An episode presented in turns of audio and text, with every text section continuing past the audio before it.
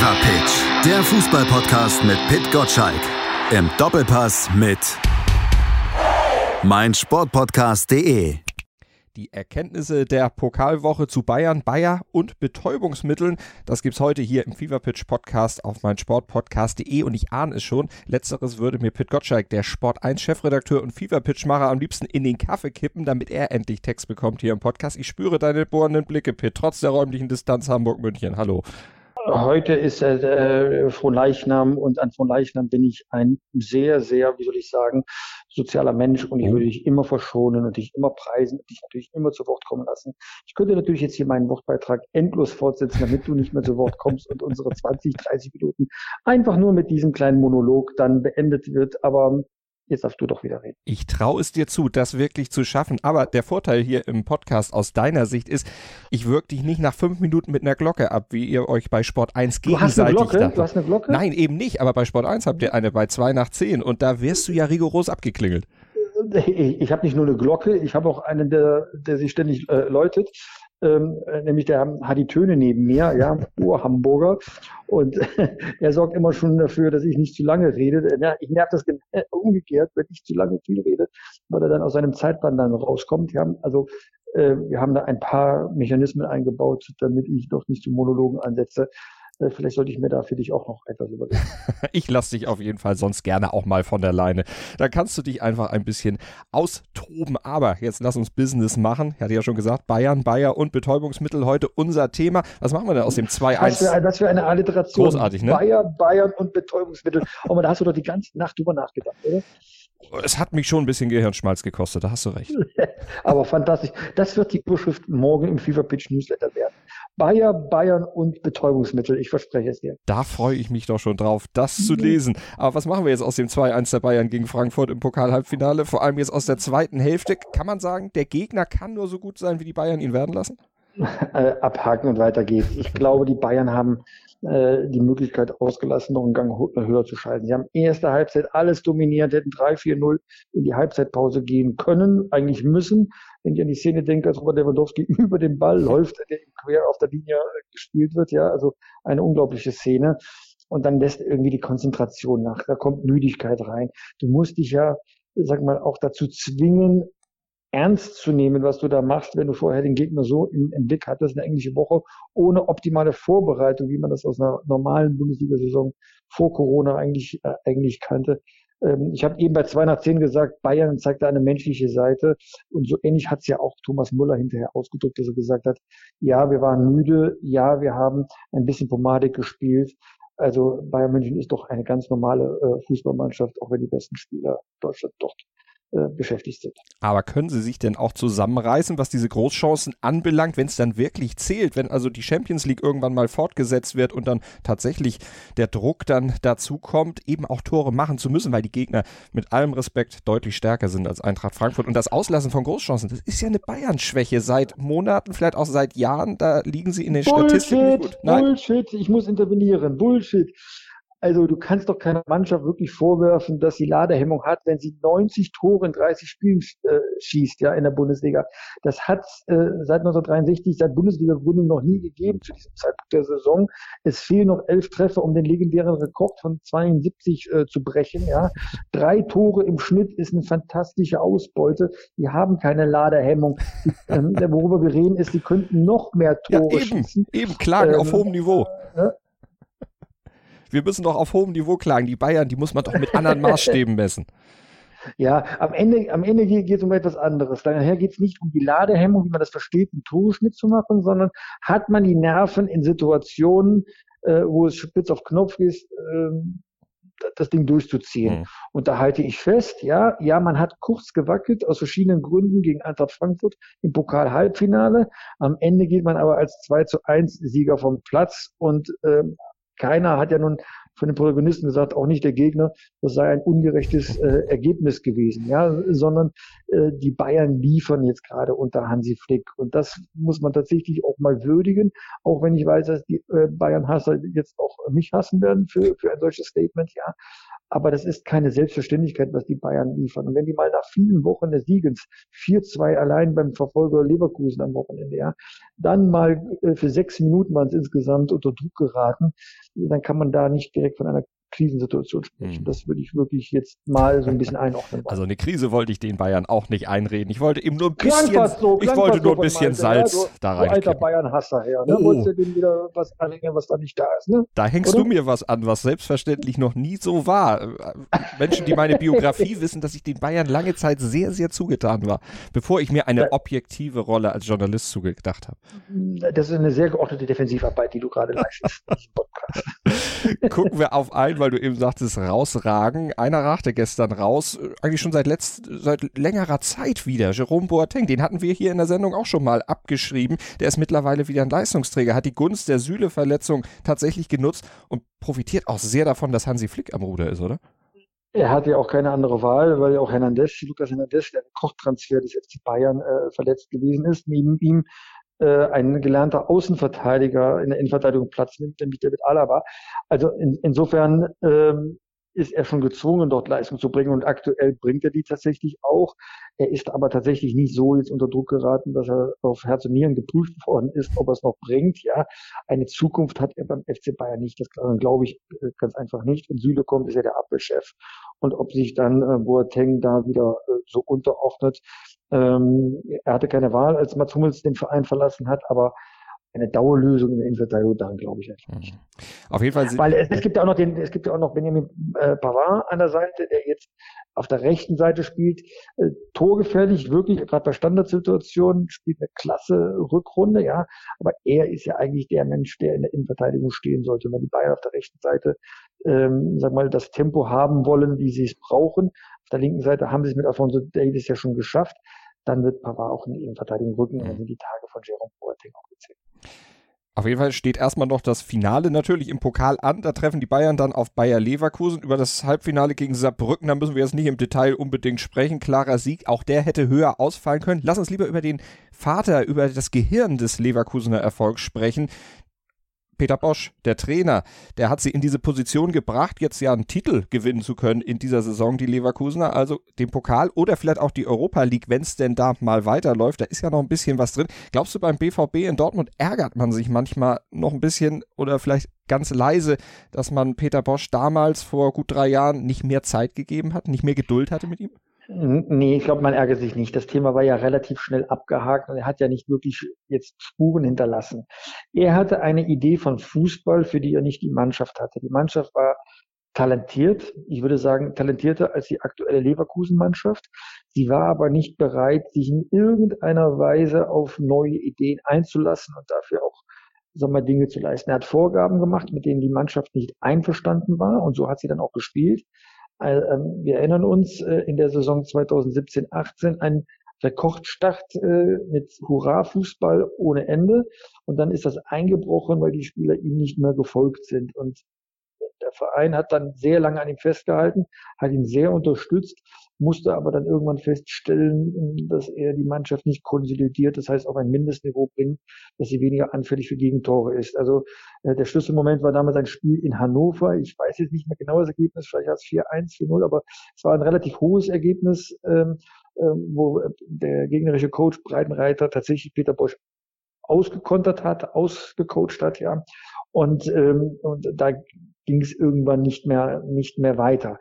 Was ich erstaunlich finde, ist, ähm, er hat damals einen Punkteschnitt von 1,25 in 24 Spielen erreicht. Ich habe das jetzt nochmal nachgeschaut. Jetzt in Leverkusen, wo es eine willige, hungrige Mannschaft ist, die ihm auch folgt, die sich auf ihn eingelassen hat, die vielleicht, wenn man jetzt die einzelnen Spieler schaut, schlechter aufgestellt ist, ja, hat er einen äh, Punkteschnitt von 1,9 in 64 Spielen äh, erreicht, 1,91, wenn ich es genau sehe, ja. Und das zeigt, dass er nicht nur in den Wettbewerben weitergekommen ist, das kann ja manchmal mit Glück zusammenhängen, sondern dass er tatsächlich auch so viel Substanz in die Mannschaft gebracht hat, so viel Konsolität, so viel Subs ähm, Sinne von, von Berechenbarkeit, hm. dass der Punkteschnitt auch nach oben geht. Äh, ja, jetzt hat man das Spiel gegen äh, Bayern München zu Hause 2 zu 4 äh, verloren. Wir vergessen aber nicht, dass er erstens eine ersatzgeschwächte Mannschaft hat und äh, zweitens, dass er das Hinspiel in München ja gewonnen hat. Er hat zweimal Bayern äh, in Folge besiegt, jetzt das dritte Spiel mal verloren. Ich halte das Pokalendspiel am 4. Juli für völlig offen. Äh, wenn er so mutig auftritt, äh, Peter Bosch, wie man ihn kennt, kann es sein, dass er sich auch etwas einfallen lässt, um Bayern aufs Kreuz zu legen. Genau das, was Lucien Favre übrigens hat vermissen lassen, wenn es gegen die Bayern geht. Und er hat ja auch was mit Leverkusen geschafft, was nicht mal Jupp Heynckes so richtig in den Griff gekriegt hat, nämlich das Problem, dass Bayer eigentlich traditionell eine schwächere Rück- als Hinrunde spielt. Das ist ja auch schon mal bemerkenswert. Ähm, bedeutet ja, dass er die Pausen, die er hatte, nämlich im Winter und dann in der Corona-Pause, sehr, sehr gut genutzt hat. Mhm. Aber das stützt ja meine These, dass er ein Trainer ist, der eine Mannschaft braucht, die ihm folgt. Und äh, da hat er auch verlängerte Arme, wie die Bänder-Jungs. Äh, äh, äh, die das entsprechend auch äh, umzusetzen äh, wissen, was er ihnen eintrichtert. Ähm, dann ist es viel, viel Detailarbeit. Und wenn man sich die Spielweise anguckt von den Leverkusenern, das ist ja wie aus einem Guss, da weiß man schon, was man tut. Wenn jetzt noch die mentale Stärke kommt, auch mal dagegen zu halten, und das haben sie auch in der Rückrunde bewiesen, wir erinnern uns an das sagenhafte Spiel zu Hause gegen Dortmund, das sie gedreht haben. Sie lagen zurück, waren auch äh, drückend unterlegen, ja, und haben das aber dann mit, mit einer mit einem Willen dann umgebogen, dass man im Stadion spüren konnte, äh, da ist eine Mannschaft, äh, die, die möchte sich jetzt auch äh, oben festsetzen. Also diese Leverkusener Mannschaft spielt ja noch nicht so lange mit Peter Bosch, wenn ich das richtig sehe, noch nicht mal anderthalb oder ja gut anderthalb Jahre. Mhm. Die hat das Besondere, ähm, aber ist noch nicht, äh, sag mal, in dem Reifeprozess bis ans Ende vorgedrungen. Also wir einiges erwarten. Vielleicht schon im Pokalendspiel, vielleicht so eine Überraschung wie es Eintracht Frankfurt vor zwei Jahren gegen Bayern gelungen ist. Kann Bosch denn auch eine Ära prägen? Das habe ich als Headline heute irgendwo gelesen. Ist das aus deiner Sicht möglich bei einem, jetzt sind wir mal ganz böse, Ausbildungsverein wie Bayer, der ja seinen Kader, wenn denn eben mal einer rausragt wie Harvards, nicht über Jahre wirklich so zusammenhalten kann, wie es vielleicht nötig wäre, um so eine Ära zu haben? Also eine Ära hat man dann, wenn man ähm, Titel holt. Und der letzte Titel liegt von 1993, äh, also äh, 27 Jahre zurück. Hm. Bedeutet, ähm, wenn er einen Titel holt, ist das automatisch eine Ära. So einfach ist das. Und äh, wenn man jetzt aber äh, nur Zweiter wird, dann setzt man eine Tradition fort als äh, Vizekusen. Insofern, ja, er kann eine Ära prägen, aber dafür muss er länger da sein und muss in dieser längeren Zeit dann auch äh, Titel holen. Nach allem, was ich von Rudi Völler weiß, der Sportchef von Bayer Leverkusen, steht man sehr auf den Fußball von, von Peter Bosch. Man wollte ihn ja damals schon holen, bevor er bei Borussia Dortmund äh, zugesagt hat, weil er so fantastische Arbeit bei Ajax Amsterdam geleistet hat. Da hat er, Peter Bosch sich für Dortmund entschieden. Das ist korrigiert worden mit der Verpflichtung in Leverkusen. Und diese zweite Chance in der Bundesliga, finde ich, zur Stunde nutzt er sehr vortrefflich. Mal gucken, wie es weitergeht und wie es dann eben auch im Pokalfinale ausgeht. Pitt, du hast schon gesagt, das ist eine offene Geschichte am 4. Juli. Da wissen wir dann mehr. Und in so einer Sendung, da freut es den Moderator immer, wenn Blöcke thematisch ineinander fließen, von Bayer zu Bayer. Und jetzt haben wir auch noch ein drittes Thema, wo man fast eine Dellingsche Überleitung reinbringen könnte, von Bayer nämlich zu Pillen. Der Weg ist da gar nicht so weit und es war das Thema der Woche neben Pokalspielen, Schmerzmitteleinsatz im Fußball. Und zwar nicht zur reinen Schmerzbekämpfung, sondern zur Leistungssteigerung. Denn Schmerzmittel, die stehen Stand jetzt nicht auf der Dopingliste, können ungestraft wie Smarties eingeworfen werden und werden es auch in den Fußballkabinen der Republik. Sogar bei Amateuren und Hobbykicker. Das ist nämlich die Erkenntnis einer Reportage der ARD Doping-Redaktion in Zusammenarbeit mit dem Recherchezentrum Korrektiv. Es war eine sehenswerte TV-Doku, die da am Dienstag über die Mattscheiben flimmerte. Hat sich dieser Film oder hat dich dieser Film der ARD-Kollegen um Hajo Seppelt überrascht, diese Erkenntnisse? Also das, äh, der Einsatz von, von Schmerzmitteln ist nicht neu. Das erstmal grundsätzlich äh, mal vorneweg. Was neu ist, dass es so flächendeckend ist und dass sich ein Spieler wie Neven Subotic mal öffentlich dazu äußert und es nicht so eine, sag mal, so nebulös im Raum stehen bleibt. Ähm, und das ist einfach eine hervorragende Arbeit, die, äh, da sehen wir an den Abrufzahlen im Internet, die Leute da draußen nicht besonders interessiert. Das ist sehr überraschend, aber es ist ein wichtiges Thema. So, und jetzt kommt ja die entscheidende Frage. Schmerzmittel nehmen wir alle, wenn wir mal ein bisschen Wehwehchen haben, aber Schmerzmittel im Leistungssport können wir sogar ähm, kausal nachvollziehen. Aber bringt es tatsächlich einen Effekt, der äh, mit Doping gleichzusetzen ist? Ich hatte bisher eine, eine sehr ziemlich genaue Meinung, ähm, dass es eben, wenn es nicht auf der Dopingliste steht, also auch kein Doping ist. Ich gebe aber zu, bei den vielen Randthemen, die der Sportjournalismus so mit sich bringt, gehört das medizinische Wissen eher zu meinen, sag mal, eher nicht abgedeckten äh, Fachgebieten. Ähm, es gibt mit Sicherheit in, in Doping-Themen bessere Kenner und Experten als, als mich, ja. Ich gucke dann eher auf die Grundsätze. Und da hat mich die Argumentation meines Kollegen Matthias Becker doch sehr überzeugt, der in seinem Kommentar geschrieben hat, ähm, der, wenn der Körper Schmerzen sendet, dann ist das ja ein Warnsignal des Körpers zu sagen, hier ist eine Grenze erreicht. Weiter solltest du nicht gehen, weil es sonst nicht gut ist für den Körper. Und wenn Schmerzmittel dazu verführen, über diese Grenze hinauszugehen, also leistungsfördernd zu sein, weil ich diese Grenze überwinden kann, dann ist das eine Form in, im Ergebnis zumindestens, was dem Doping gleichkommt. Auch beim Doping geht es darum, Grenzen zu verschieben. Und äh, diese Argumentation fand ich so bestechend, dass er mich überzeugt hat, äh, dass die Recherchen erstens äh, berechtigt und, zweitens zu diskutieren sind. Ähm, bei Schmerzmitteln handelt es sich eine Form von Doping, eines erlaubten Dopings, wenn man so will, aber es ist eine Form der Grenzverschiebung im Leistungsbereich. Und darüber muss jetzt sehr, sehr dringend öffentlich diskutiert werden, ob das nicht doch sich in der äh, Dopingliste niederschlagen sollte. Insofern, um deine Frage dann zu beantworten, ja, ich bin überrascht von äh, AD und Korrektiv, dass sie das Thema so auf die Agenda gesetzt haben, äh, obwohl es zunächst nicht neu schien. Und, und außerdem, ähm, dass, es, äh, dass wir dankbar sein müssen, dass es diese öffentliche Diskussion jetzt darüber gibt, auch wenn es kein Massenthema ist. Es ist ein wichtiges Thema, so wie immer wenn es um Doping geht. Und ja, Hajo Seppelt hat da sensationelle Arbeit mit den Kollegen von Korrektiv geleistet. Und auch der DFB-Präsident hat ja schon gesagt, er wird sich das mal genauer angucken. Glaubst du, dass da schnell reagiert wird? Weil Fritz Keller hat gesagt, ähm, Sport und Fußball dient ja eigentlich der Gesundheitserhaltung und eben nicht, soll nicht krank machen. Also glaubst du, da kommt eine schnelle Reaktion und, oder wie lange wird sich sowas ziehen? Beim, ähm, äh, beim Doping der russischen Sportler hat ja auch Hajo Seppelt damals ein System aufgedeckt. Und bevor es da zu Entscheidungen kommen kann, äh, braucht, so, braucht so eine Entscheidung eine Grundlage, eine Entscheidungsgrundlage. Da ist dann eine Recherche eines, eines Doping-Teams, ähm, aber nur ein Teilbereich. Man braucht dann auch schon hm, faktische Erhebungen und wissenschaftliche Erkenntnisse dazu. Die muss man sich erstmal beiholen. Ich verstehe Fritz Keller völlig, dass er sich erstmal schlau machen muss. Wir sind alle keine Doping-Experten. Ich bin ein Fußballexperte, kein Doping-Experte. Aber ich glaube, sobald es den Ansatz gibt, dass ähm, Schmerzmittel tauglich sind, äh, Körper zu nicht nur zu belasten, sondern auch zu schädigen, äh, hat der DFB gar keine andere Wahl, als, ähm, als zu reagieren. Das dauert eine gewisse Zeit, weil auch der DFB muss da durch gewisse Gremien gehen, muss da Experten einholen. Aber der Anstoß ist getätigt und ich glaube, dass das Thema so nicht mehr aufzuhalten sein wird. Man wird zu einer, zu einer Entscheidung kommen müssen. Und wenn die jetzt äh, dazu führt, dass man Schmerzmittel erlaubt, dann wird äh, dort immer ein Schwert darüber hängen, weil man dann den Leuten etwas, äh, etwas äh, unterstellen kann. Ja, es wird auch noch die Diskussion kommen, ob man dann nicht im Nachteil ist gegenüber anderen Verbänden, die weiterhin Ibuprofen äh, einschmeißen, ja. Aber das hat man ja immer bei Doping-Diskussionen, mhm. äh, dass es Länder gibt, die stark kontrolliert werden und Länder gibt, die nicht so stark äh, kontrolliert werden. Insofern ähm, auch diese Frage zu beantworten, das kann ein längerer Prozess werden, weil dann auch die Rolle der WADA, der Weltdopingagentur, dann ähm, definiert werden muss in dieser Frage. Wenn die sagen, wir kümmern uns nicht um das Thema, dann ist auch die deutsche Diskussion erheblich erschwert. Und weil du Fußballexperte bist und kein Mediziner, komme ich nochmal zum Fußballthema direkt zurück zum Spiel. Holen sich die Bayern am Wochenende schon den Meistertitel? Tüten sie es ein?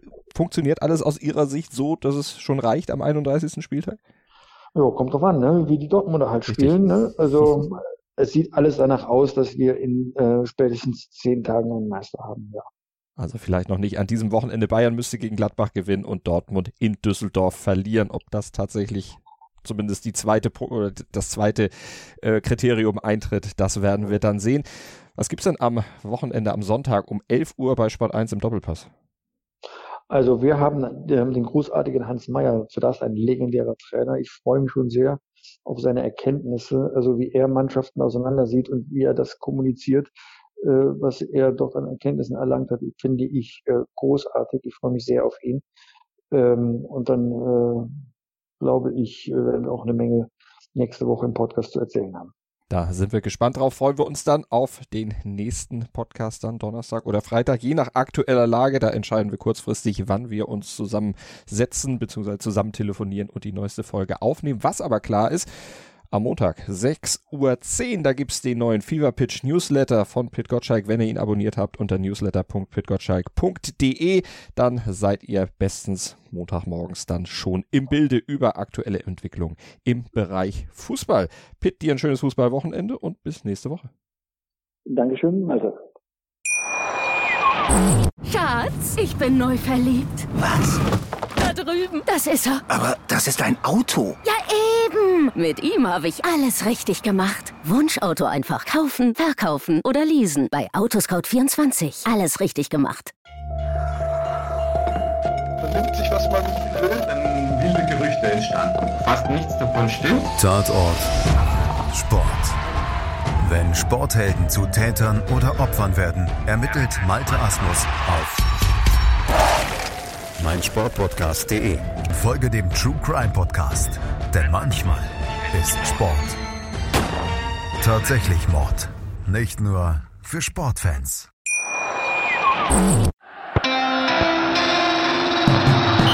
Fever Pitch, der Fußballpodcast mit Pit Gottschalk. Im Doppelpass mit meinsportpodcast.de. Schatz, ich bin neu verliebt. Was?